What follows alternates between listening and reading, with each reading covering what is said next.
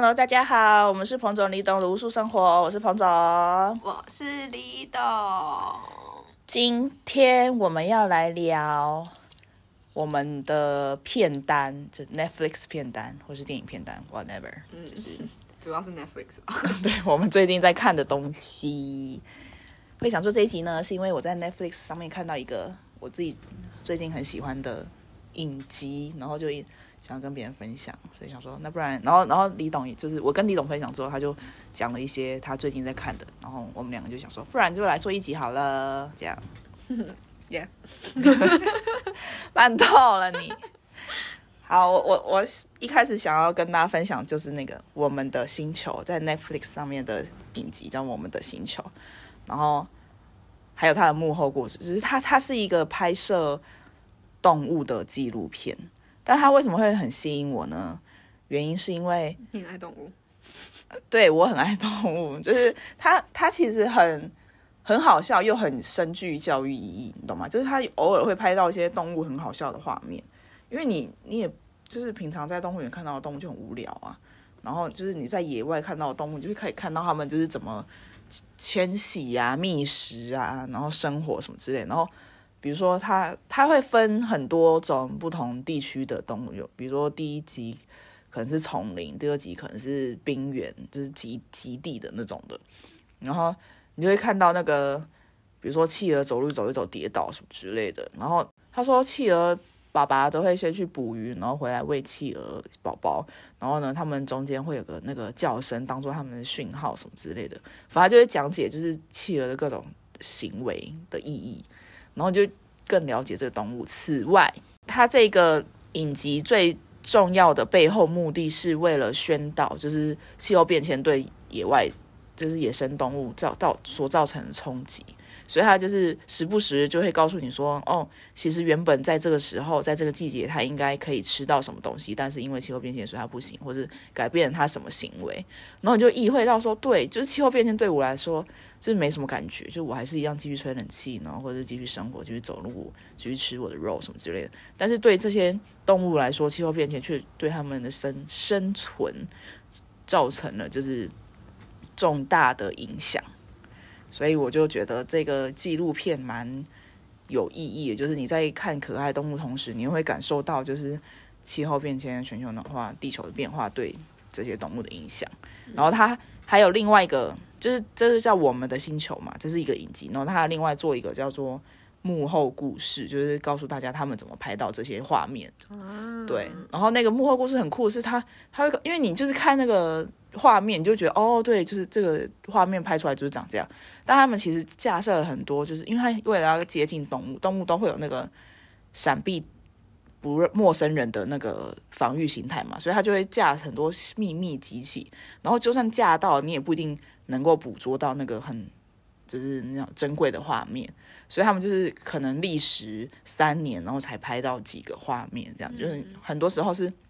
尤其是极地也很难拍，因为就白白的嘛，然后动物也不不太常出来，然后就会可能架摄影机架在那一整年，然后都没拍到他真正想拍的那个动物。嗯，对，所以就是这些画面也是很珍贵的那种，所以你就会觉得真的很值得一看，就看的就是值回票价，就算你就，然后又可以。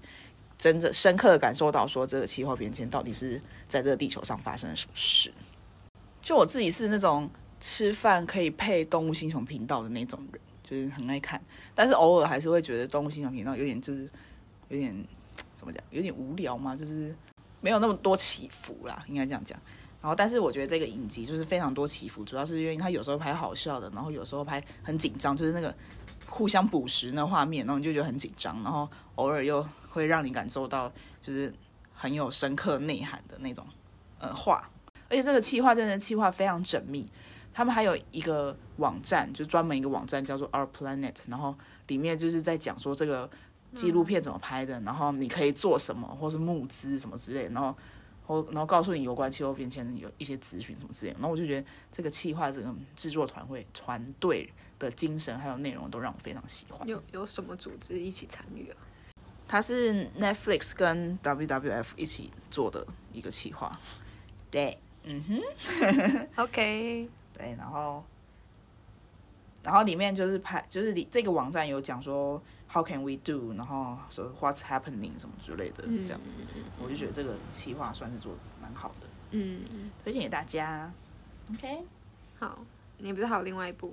另外一部我是因为看了这个《我们的星球》之后，他就推荐给我另外一个叫做《夜访地球》，嗯，感觉应该也是同一个系列，但是他是在夜晚的时候去拍动物们都在做什么。所以我们很少看到，就是动物们在晚上都在干嘛。有些可能夜行性动物，或是它真的就只是在睡觉，但我就是想看，但我目前还没看呢、就是它也是有一有一系列的纪录片，然后也有幕后故事，感觉应该也是差不多的。嗯嗯嗯好，然后我的话呢，先推荐一个之前看的，之前有一篇文章有提过的，就是 minimalism 极简主义。那那一部纪录片，我觉得应该也是蛮红的，就是它就是在讨论兴起新兴起的这个极简主义这种生活风格。然后他就是采访很多，呃，主要主线是以两个作者《极简主义》那本书的两个作者，他们怎么从生他们自己生活的改变，然后他们到处去演讲，去宣宣达这种呃生活方式，新的生活方式，然后呃再再去采访其他呃也有在执行极简主义的生活的这样子的人，然后比如说有些人他们是就是弄那种迷你屋。他们就觉得自己一个人生活不需要这么大的空间，就是一个小小房子，然后基本上需求都有满足到，然后这样子就可以。这种极简就是说我用到的资源是极简，然后两个主要作者呢，他们的极简主义是说我的生活就是呃一个一卡皮箱，我随时可以带着走的那一种，所以我基本上就是去除掉任何我生活不必要的东西。然后在台湾其实也有这样子的风潮，然后但主要我觉得大家在讨论这个风潮，很多 YouTube 也会拍那个什么。断舍离对断舍离这种，然后就是我觉得在在在台湾的话，现在这个风格比较多，会是去强调，好像说呃，主要是针对你自己生活心灵上面的一个一个层面的影响。就是你生活如果简单一点的话，你可能呃看看出去的视野比较好嘛，所以呢，你生活可能就会比较呃有效率啊，或者是比较心情会比较舒畅什么的。但是我自己觉得有一些。东西应该是要去从源头去检讨，不是说你是要定期的去断舍离，而是说你从一开始就应该要去断，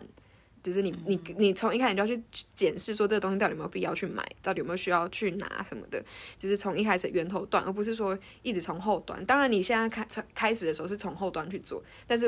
应该要重新去检讨的是最前端。但我觉得像很多台湾在推广这件事情的人，很多时候是做半套。然后就希望大家可以不要被这影响，可以认真的去看《极简主义》这本书，呃，或者这个这个影集、这纪录片，就是让大家可以更清楚知道这件事情对影呃对环境来说，其实也是一个很大的影响。就是你如果减少消费，因为有很多污染都是消费主义带起的嘛，你就是过度的使用太多东西，然后所以就影响到整个社会。不过我看这影集，它的主要出发点还是以个人为主。对对对对，但是他有提到，但他有提到这一块，就是对环境的那个，嗯，那个 positive 的 impact 这样子。嗯嗯嗯嗯。然后另外一部是最近看的纪录片，在我考试的时候去看的，我就准备考试的时候就看不下去书的时候去看的，就是《Game Changers》那个如素的力量。所以如素是 孤素哦，是如素哦，这是吃素的意思，吃素的力量。然后这部影呃这部纪录片，它基本上就是在我觉得很有趣，它有分几个层面。第一个层面，它是先告诉你吃素也是可以 powerful 的，因为很多现在健身的人可能会一直强调说我没有办法吃素啊，因为我需要蛋白质，我觉得要健身，我这样才会可以长肌肉什么的。然后但是大家都以为蛋白质只有在肉里面，可是其实吃呃所有 plant plant based 的。食物里面其实就已经存在蛋白质，只是你要怎么样子去食用，当然是你要再去研究一下，去了解一下这样。那这是第一第一个 part，然后所以他就是拿了很多很呃世界顶级的各个领域的健呃运动达人，然后去检视他们，诶，他们吃素其实也可以做到这件事情这样。然后第二个 part 呢，他就是在讲，那其实重新去检查检查我们自己人类的一些。呃，怎比如说身体这结构啊，或者是我们的嗯血液循环的系统什么，对对于肉的肉类食品的反应，然后就有现在有一些初步的研究显示说，其实吃吃素是比吃肉还要更适合人类的。就是人类其实身体本身是不应该吃肉，不应该接受肉。就比如说他们可能做一个协议测验。你连续两天，就是一天是吃肉，一天吃素，然后那个血液的浑浊度就会差非常的多。那是其实如果你都长期是浑浊的话，那可能就会有一些心血管疾病等等。那所以其实这样这样相对来说，比如说不管你是不是运动员啦，那对于你生活身体上的那个能量的激发，其实很明显的是吃素是比吃肉还要更更有益的，对你的身体是更有益的。然后他就有一些采访，就是一些运动员，他们从吃肉转成吃素的时候，身体上的一些变化等等这样子。然后最后一个 part，他就有再再带到说吃呃肉食对于环境的一些影响这样子。就是那，但是我觉得那那个部分可能在畜牧业的真相那那个，我们之前有讨论过的畜牧业的阴谋啊，畜牧业阴谋那部那个。纪录片里面可能会有更完整，然后更清楚的解法，但是这部他也有去提到，所以他这部纪录片，我觉得大概就是分这三个层面，他去讨讨论吃素的力量这样子。嗯，我觉得也蛮不错的。就是据说他是去年呃，在素食界的人们就是觉得推推他为第一第一名的一电电影这样子，因为就是他真的影响到很多人，因为。尤其一些运动的 KOL 啊什么的都被他影响，然后就真的开始转吃素什么。那 KOL 被被影响的话，那就进而就会更影响到更多人这样。所以大家也可以去看看看你会不会被影响到。嗯哼，好啊，那就快速的分享完我们的那个正经的片单。接下来也没有不正经哈，就是我们自己喜欢看的，就是跟我们这个无数生活的这个平台比较没关联性这样子。对，然后结果大家从这边开始看，也可以开始听，也是可以，好不好？也是可以。第一个是什么？你的那个那个的电影们。哦，好，我最近我最近看了一部电影，就是其实这部电影已经很老了，就是也没有到很老了。但就是很久，诶，没到很久之前，反正不是今年或是去年最新推出的，叫做《是谁先爱上他的》，这是国片，然后是邱泽跟谢盈萱演的。谢盈萱之前又演另外一个电视剧，我也很喜欢，叫做《熟女养成记》，那一部也我也觉得很棒，我也觉得很棒。嗯，好。但我这部这部电影是二零一八年，是不是前年？哦，二零一八年的电影。好，对，这部电影就是主要是在讲。大致的剧情主要就是就是爸爸死掉，然后在然后那个保险受益人竟然是一位男子，然后那个男子是爸爸男朋友，爸爸的男朋友听起来很怪吧？就是所以爸爸会有一个妈妈，然后他们俩就结婚，但是爸爸又有另外一个男朋友这样子。但这个我最就是我很一开始我在看的时候并没有什么感觉，但我越来越看到后面，我就觉得那个情感堆叠真的是太厉害，然后一层一层这样堆上去。就是，我就觉得很棒，然后看到最后就很很感人哦，就会就是哭，你懂吗？我自己最喜欢的是那个邱泽跟呃爸爸，就是嗯他的男朋友之间的那个感情的表现方，就是那个导演跟编剧把如何把他们俩之间深刻的感情表现出来，这是我就是那个同志之情，我我是让是让我最最感动的那个部分，然后我我很喜欢他的那个编排方式。所以大家如果有兴趣的话，可以去看看。这是有关，是有一点同性恋啊，但是有又有家庭的部分，嗯，然后我就觉得很好看。那我分享，一样先从国片开始好了，就是真的也是最新看的《阳光普照》。哦，我那时候看到那这个我也很想看。对，Netflix 上面出现这部的时候，我就觉得啊，一定要赶快看，不然它到时候不见了。因为他们买这种片，他们通常会有实现性。哦，是哦，对，就有时候它就会突然不见，对。然后反正就是很兴奋，就赶快看了嘛。然后结果我自己个人的心得，我先讲总结心得，就是我觉得没有像原本看到评价的时候的那个那么的兴奋，嗯，那么兴奋。这这部片不该兴奋，但是总之就是觉得大家有点比较过誉。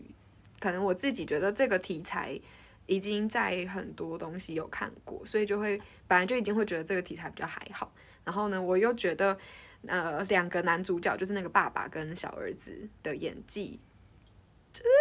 我觉得怪尴尬的。我不知道为什么最后爸爸会得金马奖，就是我真的个人觉得他他有想要呈现出的那个转折点，就是爸爸，我觉得没有呈现出那个感觉，就是我我反而会觉得有点出戏，就是我不知道，可能他想要呈现是说台湾的父亲们的那种形象，就是都是这样，就没什么变化，就是外表上看不出什么变化的那种变化。然后，可是我就会觉得，可是我就会感受不到那个情绪的转折啊。然后，所以你就会，你觉得剧情上你要让我有这个转折，可是你你情绪上没有让我感觉到那转折，我就会觉得有点过不去。所以这是我对这部片就是失望的点。但不过我觉得这部片，如果你一路看到最后那个点的话，你就会觉得这这部片还是很 OK 的。就是它的剧情是好看的吗？剧情是好看的吗？嗯，就是我就说，最近这个题材就是很已经讲过蛮多的，所以我我自己就觉得还好，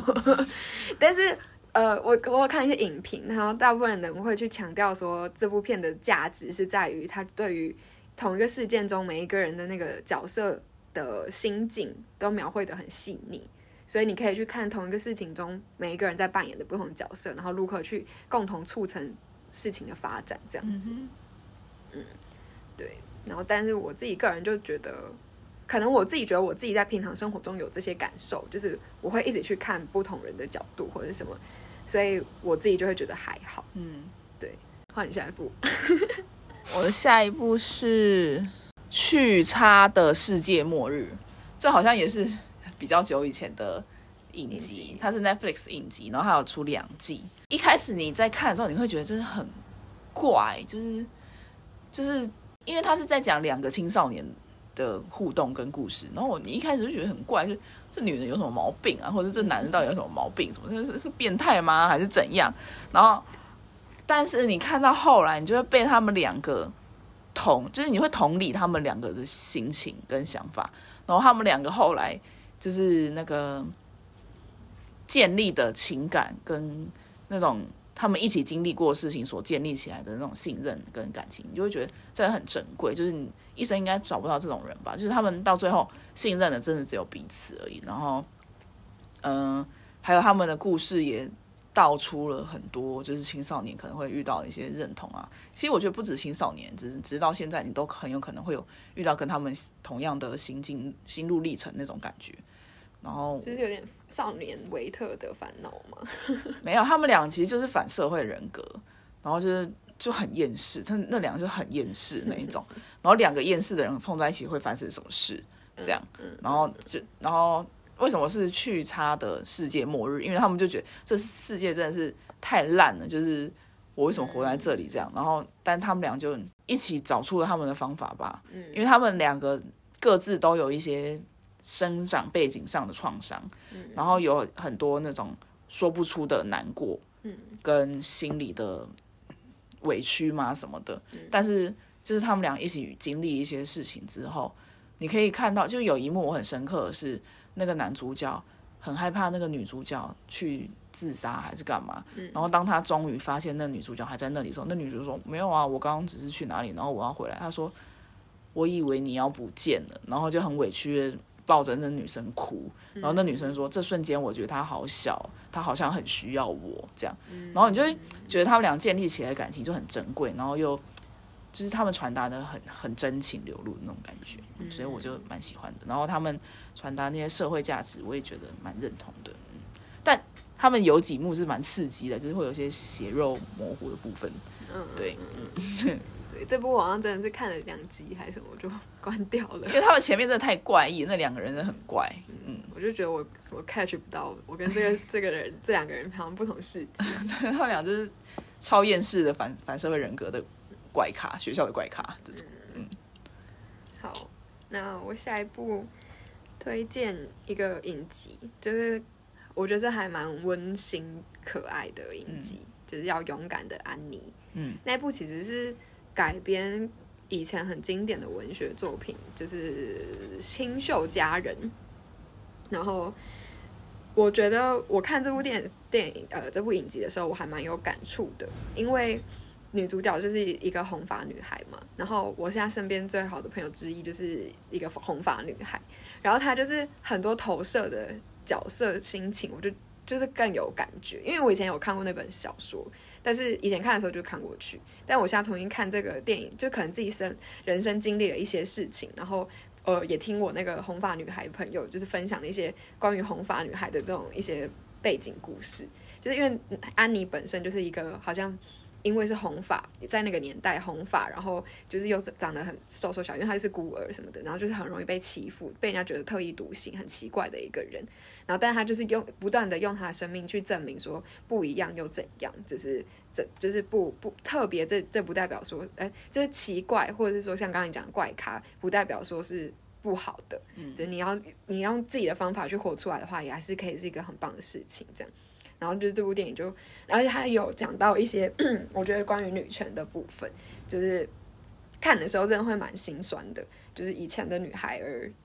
多么的辛苦，然后就会觉得自己现在真的还蛮幸运的，就是真的很多亏以前人这样不断的努力，然后才可以争取到现在。尤其台湾的女生了，我觉得现在世界还是有很多地方的女生还是很被就是欺负欺压，就是那个权利还是没有办法的。施展出来，然后就是女权议题也是刚好是我现在这一群朋友我们常常会讨论的事情。就比如说那天快考试的时候，我我月经来，然后另外一个朋友月经来，然后我们就开始就愤怒，就会觉得说，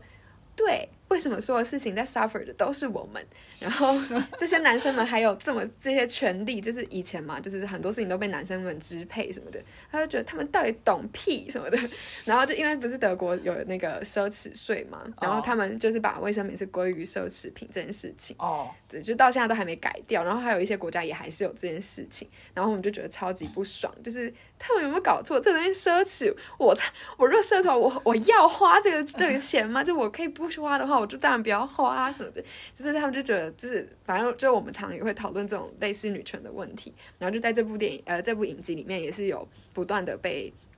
呃各种方法去呈现挑战出来，然后就觉得现在看就很有感，就推荐给大家。嗯嗯嗯。然后接下来的话，先再讲一部也是去年很很有名的电影《婚姻故事》。他的电影就是基本上就跟他名称一样，就是他是在讲两个人的婚姻故事。那这部片我觉得我看了不会有这么的有有感触，因为自己就是还没结婚。对，但是我觉得多少可以去转化，就是你不一定要去想成说是一个妻子跟一个丈夫之间，你可以去想象，就是你跟另外一个人的长期相处，就是很多时候你可能会因为爱，然后去选择先包容、隐忍什么的，然后就忘记去怎么去沟通，去表述你自己其实真正的想法。或者说，另外一一个角度想，就是你有可能因为长期相处，所以你把很多事情视为理所当然，也不会去在从像一开始的时候，你会时时的去关注到对方是不是真的觉得这件事情 OK，然后会不会说，就是呃，我其实哪里可以做更好什么，就是你们原本可能会有想要沟通的动机，然后随随着时长时间相处，可能就会失去这样子的关心的那个那个动力嘛。然后，所以这部这部电影就是我觉得很细腻的去呈现出这个转化过程，所以它很真实，就是真实到你每一个人看的都会有一些投射。然后，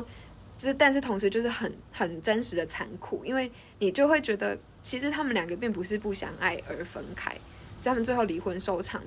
就是不是因为不相爱，或是任何一方劈腿，或是干嘛，就是是更多更细腻的问题。然后那个问题是你很无奈，就是你会，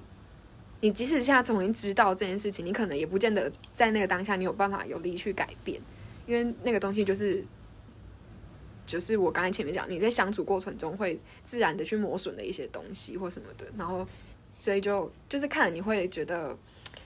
我我自己看完的感觉就是，我觉得感情的事情，嗯，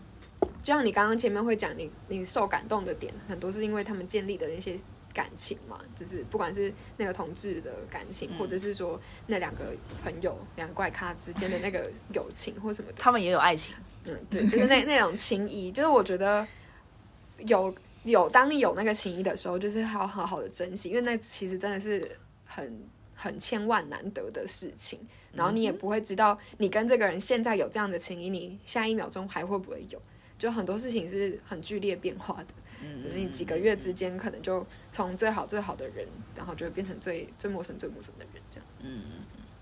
然后另外还有三个比较无聊式的那一种，一个是《金枝玉叶》，那个就是《延禧攻略》的算是番外篇，那个就是我因为之前有跟着妈妈一起看《延禧攻略》，所以就是觉得哦，那就好奇就看一下。他就是反正他就是演那个女主角，《延禧攻略》的女主角跟男主角就是那个皇帝跟他有谁啊？什么什么贵妃？谁知道我没看，反正就是那两个人的小孩的的其中一个公主的爱情故事。然后他就是也是有一点权谋，就是延续延续那个《延禧攻略》那个权谋的。那个就是聪明精算的那个东西，然后去怎么去安排他的爱情跟，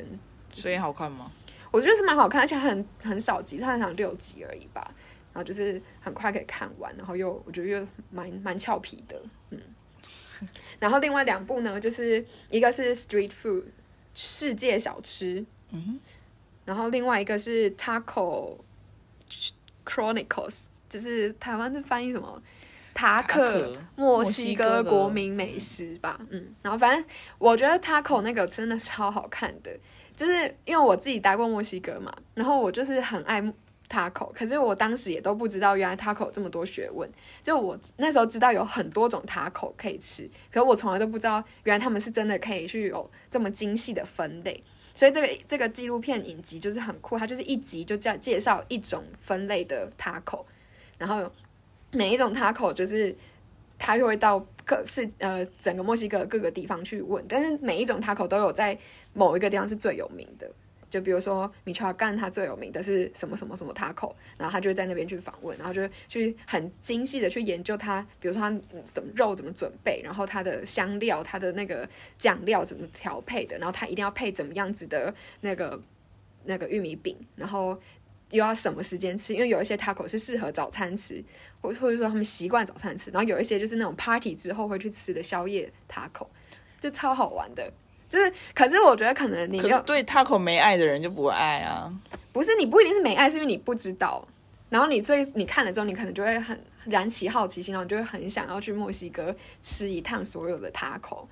就是，然后我自己是因为很想念嘛，所以看的时候就觉得，哦，我好想吃哦，就因为我知道那个味道，然后就觉得真的好，突然很想念吃这个味道。然后我就也才突然明白说，哦，原来我那时候真的好像吃这个 taco 的时候都是在早上吃，诶，就是好像没有在其他时间吃，诶，或者说只有在圣诞节的时候才会吃到，诶，什么的，就是就觉得还蛮酷的。以前都不知道有这些学问，那是符合您个人的那个私人经验。对啊，但是我觉得大家。就是还是可以看吧，就像是 Street Food 这个世界小吃也是，它就是介绍世界各地的小吃。然后它大部分，我记得那一集集呃，我看到的集数几乎都是亚洲的。然后它有一集是台湾，台湾它是介绍嘉义，我觉得蛮酷的。他不是跑去最有名什么台南之类，他是去看嘉义。嗯所以他他整个影集，我觉得他就是找他是哪一个国家拍的影集？应该是美国拍的。哦，嗯，然后他就是都是找很特别的小吃。因为他会到当地去访问，我不知道他是怎么去找那个人脉的，但总之他他去访问的呃店，可能在当地来说是很有名。可是你去以世界的去角度去思考的时候，比如说你想到曼谷的小吃，你不一定会想到他介绍的那一个。嗯，对你可能就想到。所以台湾他介绍什么？介绍的是嘉义的那个呃零砂锅砂锅鱼头，是零砂锅鱼头吗？林家砂锅鱼头，林爸爸砂锅鱼头，为什么一定是林？反正我记得它是一个林林什么的，反正是砂锅鱼头。对，就但那一家最哦林聪明啦，林聪明砂锅鱼头。因为我最记得是我真的以前不知道，就是嘉义有这个，我也不知道。然后，但是跟鸟会第一次去嘉义出差的时候，就是第一次去巴黎山活动的时候，他们第一个晚上就说我们一定要去吃林聪明砂砂锅鱼头，砂锅鱼头，因为不是那个。Allen 他是那个在大嘉义念书嘛？哦，对，然后反正所以他们就在嘉义都蛮熟的，然后就带我们去吃。然后那时候就他他那一集就除了介绍林聪明以外，他还有介绍其他一两个小的店。然后那那个都都都是我去吃过，就觉得很兴奋，就觉得哦，那个那个什么 Allen 真的是嘉义小吃大大，就是所以砂锅鱼头好吃吗？我觉得还蛮好吃的，我以前没吃过砂锅鱼头，可是那一次吃，我觉得是好吃的。但我也无从比较说，哦，原来林聪林聪明超好吃，然后其他不好吃什么的，我也没办法。哦哦哦哦，对。然后，所以就这个世界小吃，我觉得蛮可爱的，因为我以前很喜欢看那个七 L C 呀，然后就是会介绍各个地方嘛。然后这个世界小吃，它就有一点这种感觉，就是到世界各地每一集都有不一样的地方。嗯嗯嗯，好，就是以上。以上，如果大家有。最近在看的影集也可以跟我们分享。嗯诶，应该有留言功能吧？我记得可是 Apple Podcast 的那个是只有评分留言，你知道？所以要评分才能留言吗？嗯，而且只有一次吧，你不可能一直重复评分这个人。哦，好吧，那不然就留言评分留言一次，或者在我们粉专 whatever。对，评分可以给我们给五颗星。就是据说我是听别人 podcast 说的，就是他们说好像你如果被一直被推，很多人留言评分，就是很多评分五分的话，就比较容易被放到首页去嘛。就比较容易被推播吗对？对对，比较被人就是人家推荐的名单里面就比较容易出现我们，哦，原来有这个功用嗯嗯，所以就大家也可以尽量帮我们去。那大家就给我评分。但首先先订阅啦，你们如果都没订阅的话，就就我们每次都还要发 Facebook，就是双重打扰你们这样子。但我们还是会发，好，就这样啦。好，就这样喽，八八六。